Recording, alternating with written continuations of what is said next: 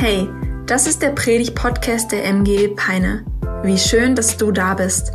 Wir hoffen, dass die folgenden Episoden dich ermutigen, deinen Glauben ganz praktisch zu leben und hoffen, dass wir dich herausfordern können, deinen nächsten Schritt zu gehen. Und jetzt geht's los. Viel Spaß! Der Kernbibeltext ist, an dem ich mich orientiere und der mich ermutigt. Und ich freue mich richtig, dass ich den mal teilen darf. Ich glaube, ich habe noch nie über den Vers gepredigt, aber heute ist es soweit und ich freue mich, dass wir in das Wort Gottes reinschauen dürfen, denn das Wort Gottes ermutigt uns. Das Wort Gottes ist unser Fundament, es ist unsere Ausrichtung und gleichzeitig ist es die Wahrheit, die uns zeigt, wie ein gutes Leben aussieht. Jesus, ich danke dir für diesen Morgen. Ich danke dir für diese Predigt und ich danke dir für dein Wort und ich bete darum, dass dein Wort uns heute Morgen ermutigt und uns ausrichtet auf das, was 2023 vor uns liegt. Und die ganze Gemeinde sagt, Amen. Amen. Wir sind heute im ersten Timotheusbrief unterwegs und du kannst gerne deine Bibel aufschlagen, entweder digital bei der Bibel-App oder auch für die richtigen Christen in der Papierform. Nein, Spaß, kein Front. Ähm, also 1. Timotheusbrief, den können wir gerne zusammen aufschlagen. Den finden wir im zweiten Teil der Bibel. Und der Timotheusbrief ist ein Brief, den der Apostel Paulus seinem jungen Schüler Timotheus schreibt. Und er bereitet Timotheus so auf die nächste Etappe seines Lebens vor. Und er gibt Timotheus einige gute Ratschläge, aber auch eine saftige Ermutigung für die nächste Season seines Lebens. Und wir schauen uns diesen Text an, ähm, den Paulus seinem jungen Schüler schreibt. Und dazu gehen wir erstmal ins erste Kapitel vom ersten Timotheusbrief. Also 1. Timotheus, Kapitel 1, die Verse 18 und 19. So sieht also der Auftrag aus, den ich dir anvertraue, Timotheus, mein lieber Sohn. Er stimmt mit den prophetischen Aussagen überein, die seinerzeit über dich gemacht wurden.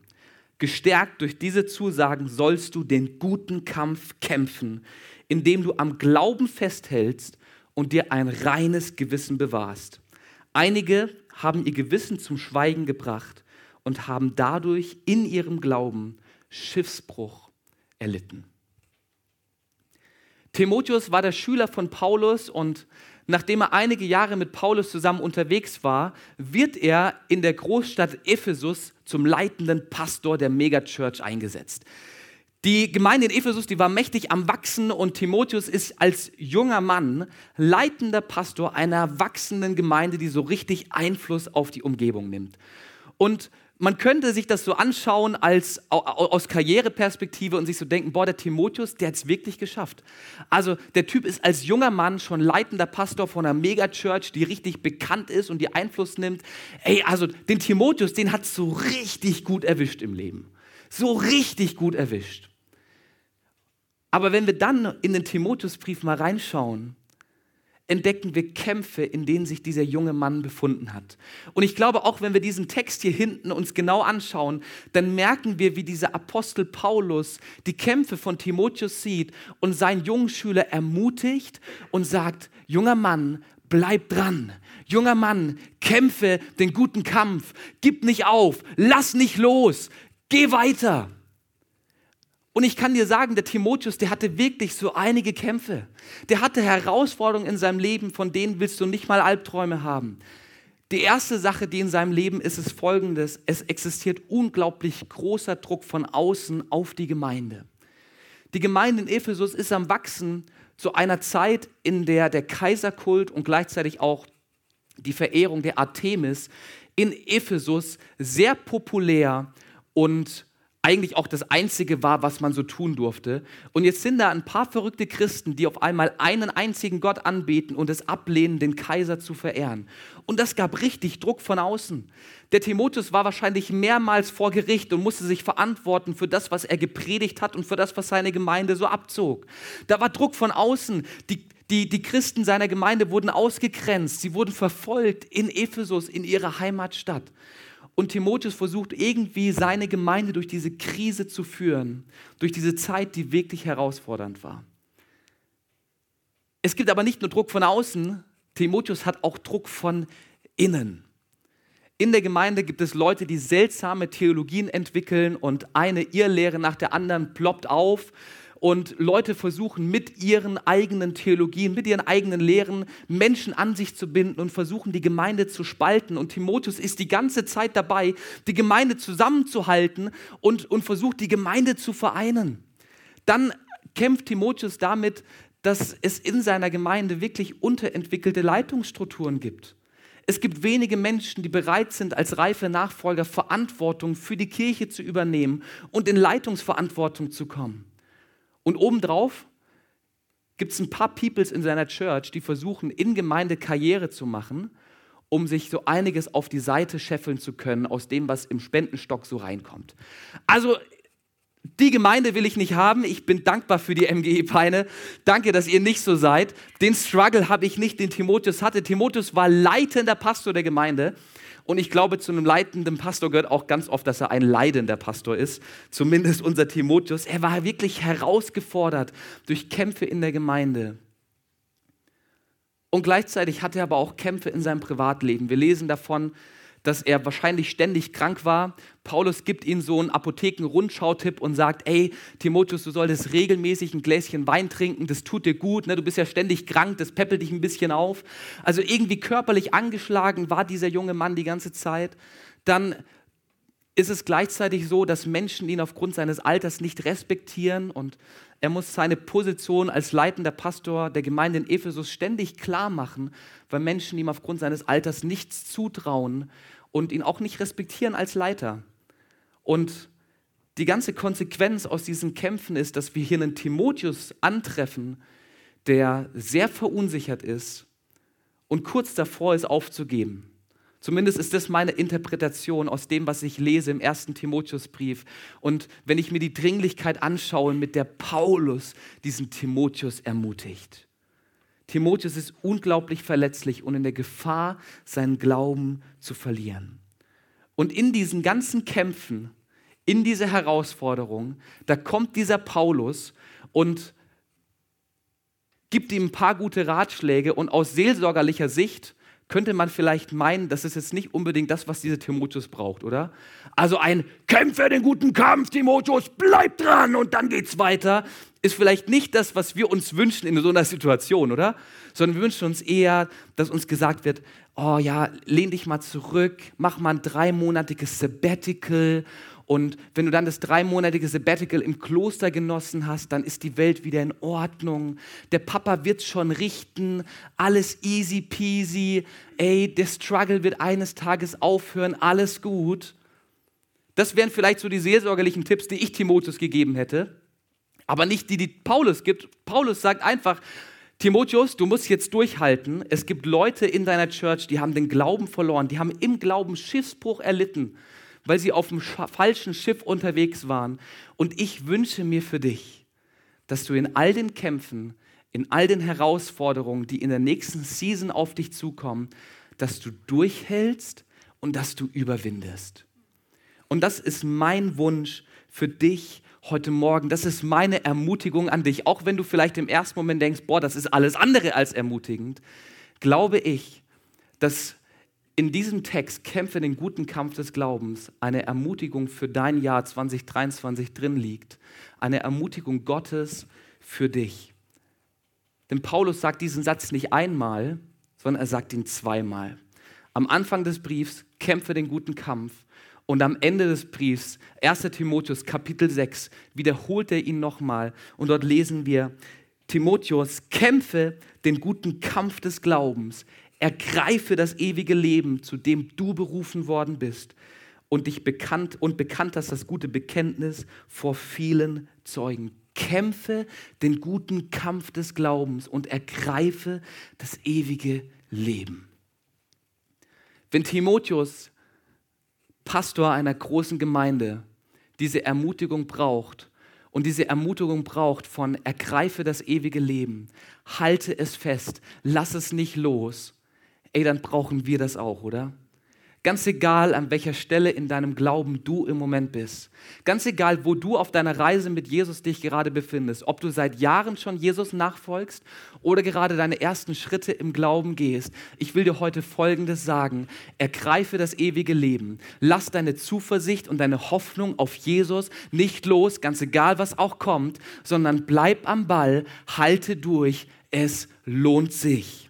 Es lohnt sich. Und wir werden uns gemeinsam diesen Bibelvers 1 Timotheus 6, Vers 12 jetzt mal gemeinsam anschauen und wir brechen ihn runter in seine einzelnen Bestandteile. Seid ihr ready? Yes, okay, dann machen wir noch mal eine Sache. Wir lesen ähm, den Anfang zusammen auf drei, also kämpfen den guten Kampf des Glaubens. Eins, zwei, drei. Kämpfe den guten Kampf des Glaubens. Amen. Schauen wir uns den ersten Teil an. Kämpfe.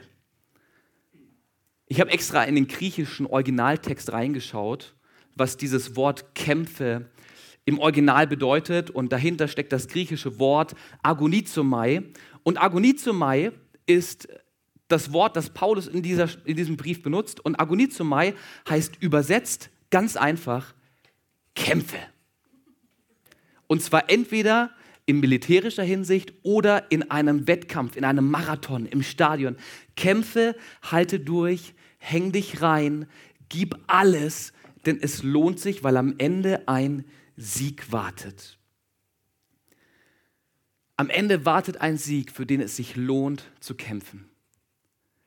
Das passt jetzt nicht unbedingt so sehr zu dem, wie wir uns oft das Leben mit Jesus vorstellen, oder?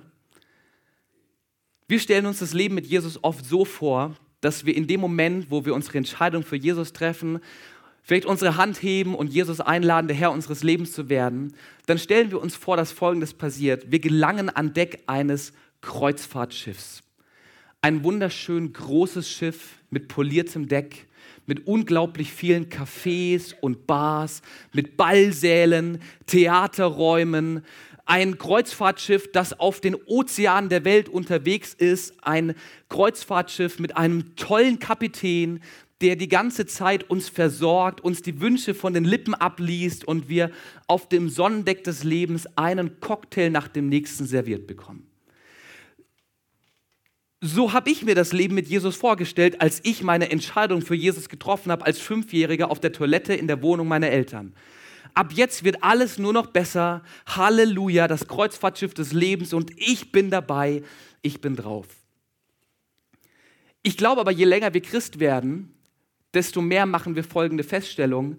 Dieses Kreuzfahrtschiff des Glaubens, in das wir eingestiegen sind, dadurch, dass wir Jesus als den Herrn unseres Lebens angenommen haben, ist eher ein graues, großes Schiff, mit riesigen Buchstaben und Zahlen auf dem Bug, mit Kanonen an Deck, mit uniformierten Matrosen, die auf dem Deck hin und her rennen und alles parat machen für den Krieg. Und wenn ich 1 Timotheus 6, Vers 12 lese, dann kommt mir genau dieses Bild in den Kopf. Unser Leben mit Jesus ist nicht das Kreuzfahrtschiff, wo alles easy peasy ist, sondern das Leben mit Jesus ist sehr, sehr häufig ein Kampf. Das Neue Testament ist voll mit Kriegsparolen, mit Durchhalteparolen und ständig ruft Jesus, rufen Paulus und die anderen Jünger, halte durch, laufe den Lauf zu Ende, es wartet ein Siegespreis auf dich, sei gerüstet, kämpfe den guten Kampf des Glaubens.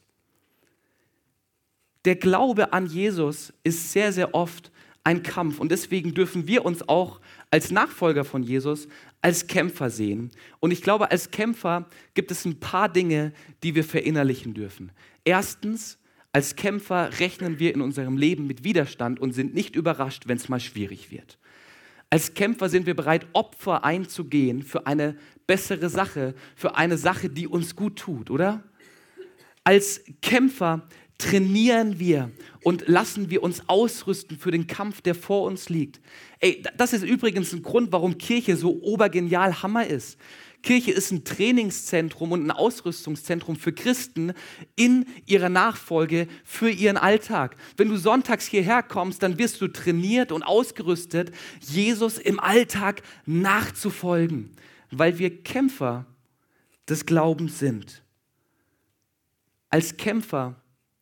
wissen wir, dass unser Leben nicht immer easy peasy wird, sondern wir stellen uns darauf, dass es herausfordernd ist. Und damit will ich dich überhaupt nicht entmutigen, sondern ich möchte ehrlich zu dir sein. Ich glaube, dass es in unserem Leben solche Kreuzfahrt-Schiffsmomente gibt. So Schiffsmomente, in denen wir uns bei Jesus zurücklehnen können, wo wir seinen Frieden in der kompletten Dimension spüren, wo für uns gesorgt ist, wo wir zur Ruhe kommen, wo wir seine Liebe und seine Annahme spüren und erleben, wie der Kapitän uns dient. Ich glaube, dass auf diesem Kriegsschiff des Glaubens Kreuzfahrtmomente auftauchen und dazugehören, weil Gott uns liebt und weil Gott uns dienen will. Aber es ist nicht nur eine Kreuzfahrt mit Jesus unterwegs zu sein. Und wenn du in deinem Leben als Christ Kämpfe hast, Herausforderungen hast, weil du Jesus nachfolgst, dann darf ich dir heute Folgendes sagen. Es ist absolut normal, dass du Kämpfe hast. Jesus hat uns nicht verhießen, dass wir ein leichtes Leben mit ihm führen werden. Er hat uns verhießen, dass wir ein gutes Leben mit ihm führen werden. Er hat uns nicht das, dazu ermutigt und zu sagen, komm mit in meine Herde, es wird alles easy peasy chillig. Er hat gesagt, werde Teil meiner Mannschaft und das Beste kommt noch. Wir steuern auf das Beste überhaupt zu, was es gibt. Wenn du in deinem Glauben Kämpfe erlebst, dann ist das absolut normal und du darfst dich davon nicht entmutigen lassen. Sie gehören zu einer Nachfolge von Jesus dazu. Wenn du als Christ keine Kämpfe hast, dann solltest du dir vielleicht eher Gedanken machen, weil dann könnte es vielleicht sein, dass du vor einigen Kämpfen davonläufst, die Jesus eigentlich für dich hat. Jesus lädt uns ein zu kämpfen und durchzuhalten, festzuhalten, die Zuversicht nicht loszulassen, sondern zu kämpfen. So, welchen Kampf kämpfen wir? Aber wir gehen auf den zweiten Teil ähm, dieses Verses ein. Welchen Kampf kämpfen wir? Sollen wir gegen Menschen kämpfen? Menschen, die vielleicht ungerecht sind, ordentliche Backpfeifen verteilen, so auf der Arbeit, dem Arbeitskollegen, der immer die anderen runtermacht. Zack, zack, zack, zack, zack. Ist, ist das die Kämpfermanier, die Jesus von uns will? Bedeutet es das, auf dem Kriegsschiff Gottes zu sein? Ich glaube nicht. Und ich habe zwei Bibelverse für dich, die diesen Kampf beschreiben, in dem wir uns befinden. Epheser 6, Vers 12. Denn wir kämpfen nicht gegen Menschen aus Fleisch und Blut, sondern gegen die bösen Mächte und Gewalten der unsichtbaren Welt, gegen jene Mächte der Finsternis, die diese Welt beherrschen und gegen die bösen Geister der Himmelswelt. Und 1. Petrus 5, Vers 8. Seid nüchtern und wachsam, denn euer Todfeind der Teufel streicht wie ein brüllender Löwe herum und sucht nach einem Opfer, das er verschlingen kann. Wenn wir uns das Neue Testament durchlesen und uns auch anschauen, was so die ersten Christen an Glaubensüberzeugung hatten, dann waren sie von drei Dingen überzeugt oder von, dann, dann waren sie von einer Sache überzeugt, dass es Feinde unserer Seele gibt und dass es eine übernatürliche, dämonische Kraft, eine, Überdämon, äh, eine übernatürliche Realität in dieser Welt gibt, die versucht, uns zu zerstören. Davon waren die ersten Christen absolut überzeugt. Es gibt eine böse Macht, die jeden Menschen zerstören und versklaven will. Und die ersten Christen haben, sie an, haben diese, diesen Feind, diese Feinde unserer Seele in drei Kategorien eingeteilt, in drei Dinge, gegen die wir kämpfen sollen als Christen. Und die Sache ist folgende. Es ist ganz egal, ob du Christ bist oder nicht. Diese drei Feinde versuchen dich zu zerstören. In dem Moment, wo du Christ wirst, weißt du, dass sie versuchen, dich zu zerstören. Wenn du kein Christ bist, hast du keine Ahnung davon. Der erste Feind unserer Seele ist der Teufel und seine Strategie ist, dass er uns Halbwahrheiten und Lügen einpflanzt in unsere Gedanken. Lügen über uns selbst, Lügen über Gott und Lügen über das gute Leben. Der erste Feind unserer Seele ist der Teufel, der Vater aller Lügen, der versucht uns in, ein, in eine falsche Richtung zu führen, in eine falsche Richtung zu leiten. Der zweite Feind unserer Seele ist das Fleisch oder ich könnte dazu auch sagen die Begierde, das, was in uns ist und was immer das Böse will. Ich, ich weiß nicht, ob du das auch hast, aber manchmal habe ich in mir so Gedanken, Dinge zu tun, die nicht gut sind. Und die Bibel nennt das, das ist das Fleisch. Die Begierde, die Lust, Dinge zu tun, die nicht gut für dich und die nicht gut für deine Gottesbeziehung sind. Das ist der zweite Feind unserer Seele.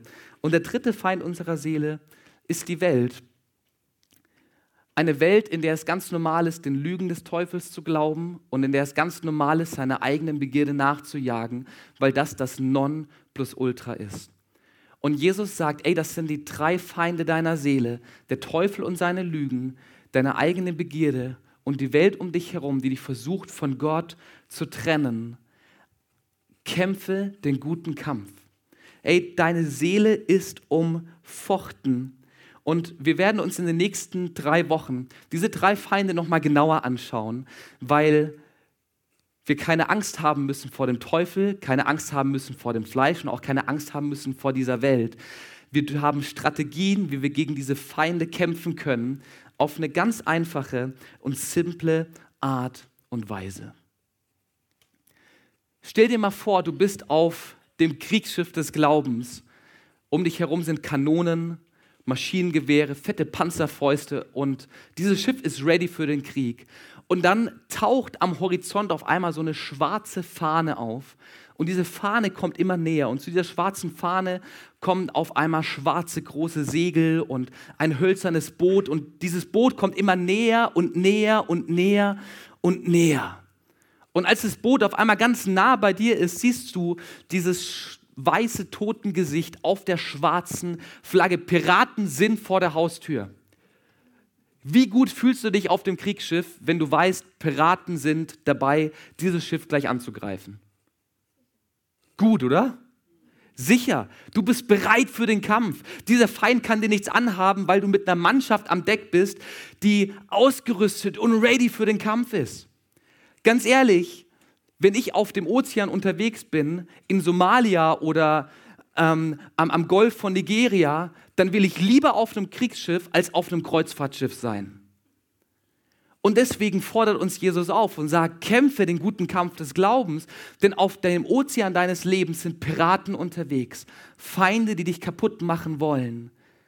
Doch du musst keine Angst vor ihnen haben, denn der Sieger aller Sieger, Jesus Christus, hat den Tod und die Sünde überwunden. Der Teufel wurde ein für alle Mal besiegt. Und wenn du auf dem Kriegsschiff des Glaubens bist, dann hast du keine Angst, sondern Zuversicht, dass du die Feinde überwinden kannst und den Sieg erringst.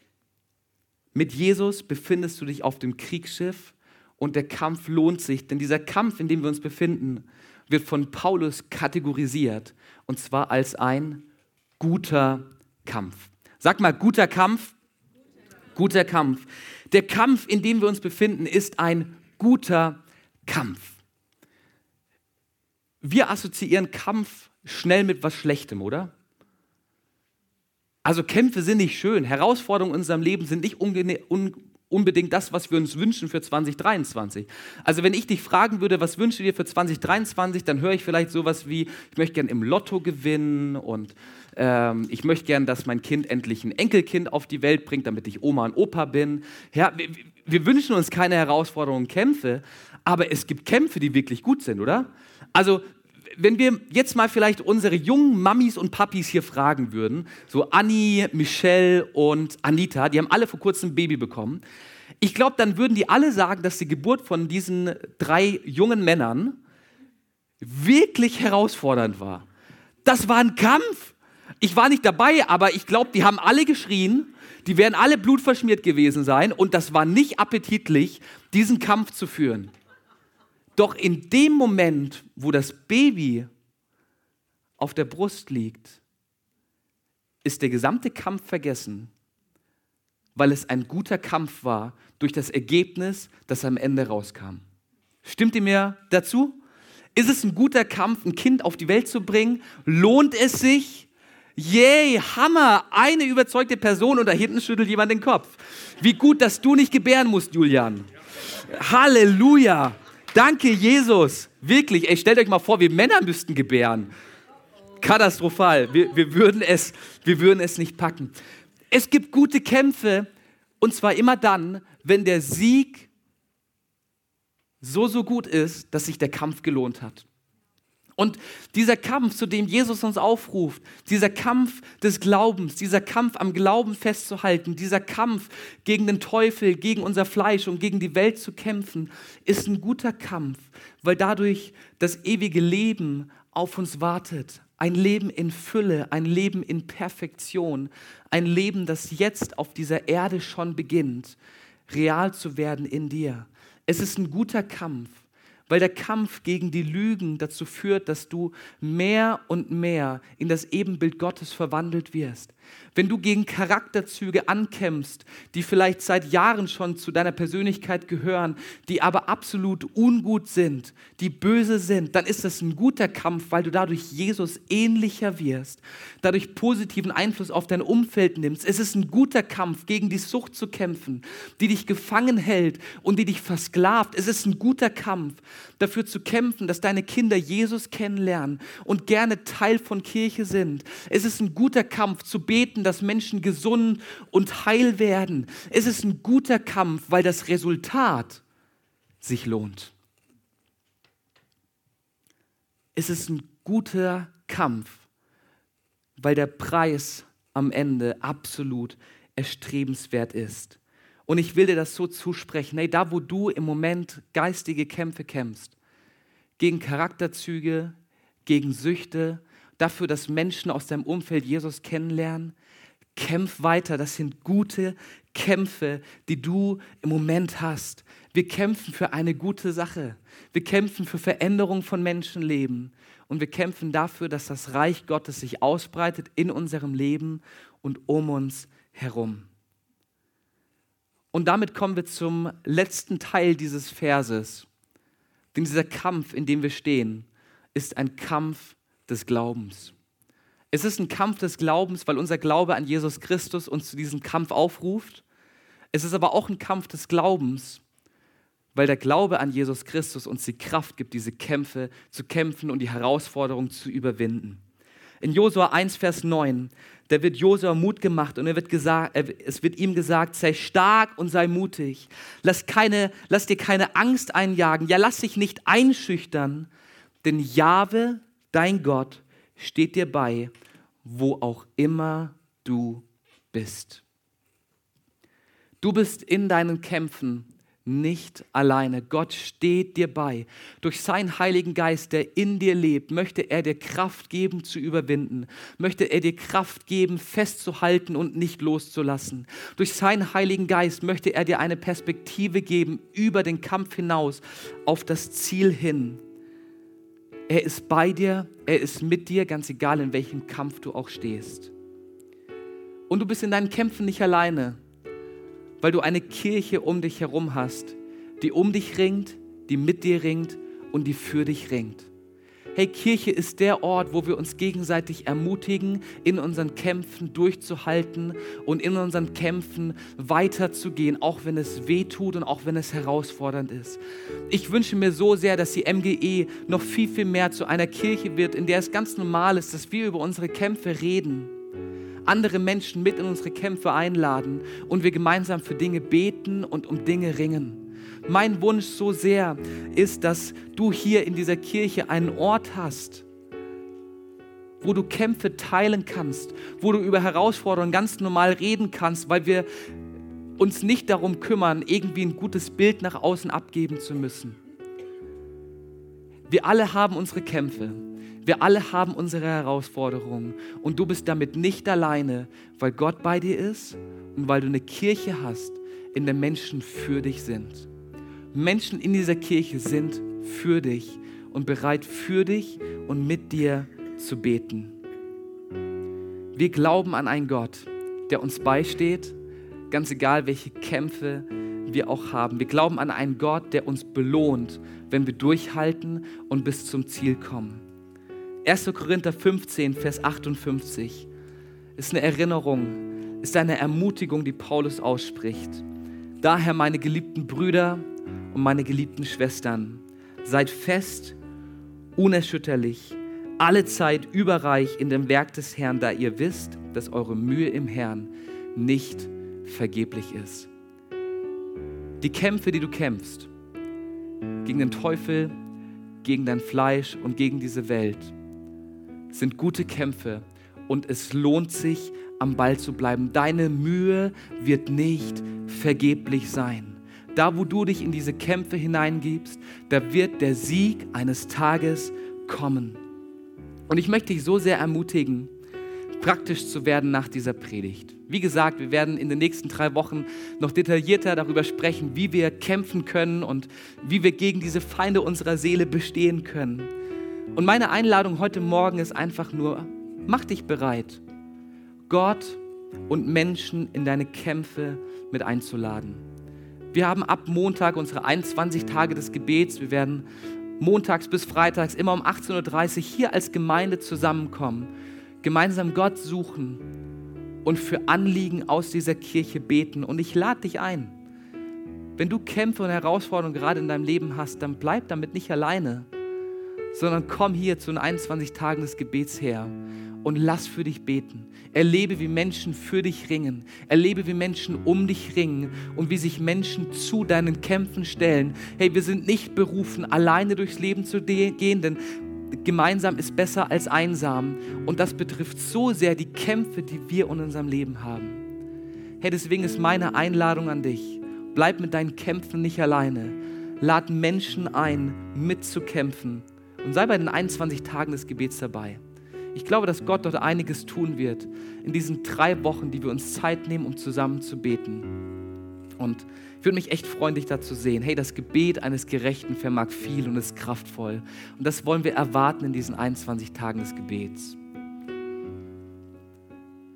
Hey, dein Leben mag ein Kampf sein. Und Jesus nachzufolgen ist auch ein Kampf. Aber es gibt eine einzige Sache, für die wir nicht mehr kämpfen müssen, weil der Kampf ein für alle Mal besiegt und erledigt ist. Du musst nicht dafür kämpfen, von Gott geliebt und angenommen zu sein. Du musst nicht dafür kämpfen, mit Gott ins Reine zu kommen, denn Jesus Christus ist am Kreuz gestorben und hat dadurch den Kampf gekämpft. Er hat den Sieg für dich errungen. Und vielleicht können wir an der Stelle gemeinsam die Augen schließen. Jesus ist am Kreuz gestorben und er hat damit eine Strafe auf sich genommen, die eigentlich du und ich hätten tragen müssen für all das Falsche, was wir getan und gedacht haben. Gott ist der gerechte Richter, der am Ende unseres Lebens über alles richtet, was wir getan und was wir versäumt haben. Und eigentlich steht bei jedem Menschen am Ende des Lebens folgendes Urteil. Schuldig. Schuldig. Doch weil Jesus Christus am Kreuz gestorben ist, weil Jesus uns so sehr geliebt hat, ist er auf diese Erde gekommen hat ein perfektes Leben gelebt, ist am Kreuz gestorben, damit du mit Gott ins Reine kommen kannst, damit du eine Perspektive für die Ewigkeit hast. Und ich will dich heute Morgen einladen, ergreife das ewige Leben. Ergreife das ewige Leben, ergreife die Hoffnung in die Zuversicht, die du nur in Jesus haben kannst. Ergreife sie heute Morgen. Heute Morgen ist deine Chance, mit Gott ins Reine zu kommen und deine Zukunft zu sichern, dir ein ewiges Leben zu sichern, eine Perspektive über den Tod hinaus. Und ich will dich heute Morgen fragen, hey, gibt es heute Morgen hier jemanden? Gibt es jemanden, der heute zum ersten Mal dieses ewige Leben ergreifen möchte? Der sagt, yes, ich möchte gerne Jesus nachfolgen, auch wenn dieses Leben ein Kampf ist, auch wenn es herausfordernd ist, möchte ich gerne mit diesem Gott verbunden sein. Möchte ich gerne, dass Jesus meine Schuld und meine Sünde trägt. Wenn es heute Morgen jemanden gibt, hey, dann darfst du jetzt gerne mal deine Hand melden als ein Zeichen für Jesus, als ein Zeichen dafür, dass du sagst, yes, ich ergreife das ewige Leben. Yes, vielen Dank. Ich habe die Hand gesehen. Und vielleicht können wir gemeinsam ein Gebet sprechen. Ich werde es vorbeten und wir als Gemeinde beten das mit mit den Personen, die heute diese Entscheidung getroffen haben. Herr Jesus, ich brauche dich. Ich bekenne meine Schuld vor dir. Ich danke dir, dass du für mich gestorben bist. Und ich ergreife das ewige Leben. Amen. Amen. Hey, wir wollen jetzt noch einen Song singen gemeinsam und gemeinsam auf das auch reagieren, was wir gehört haben. Hey, da ist Hoffnung für deine Kämpfe und es lohnt sich durchzuhalten. Kämpfe den guten Kampf des Glaubens. Und wenn du nicht bis morgen warten willst, um für deine Kämpfe beten zu lassen, dann kannst du jetzt sehr, sehr gerne nach hinten zu unserem Gebetsteam gehen, wenn dem dieser Song hier ähm, von uns gemeinsam gesungen wird und dort für dich beten lassen. Nimm heute gerne direkt schon Leute mit in deine Kämpfe und lass dafür beten, dass Gott dir Kraft gibt, dass er dir Hoffnung schenkt und Durchhaltevermögen für die Situation, in denen du bist. Wow, was für eine starke Predigt. Danke, dass du mit dabei warst. Abonniere gerne unseren Kanal, um weitere Folgen zu hören. Auf unserer Website kannst du vorbeischauen und dort auch unseren Newsletter abonnieren, um alle Events und Infos zu bekommen. Wir würden uns freuen, von dir zu hören. Bis dahin, Gottes Segen und bis zum nächsten Mal.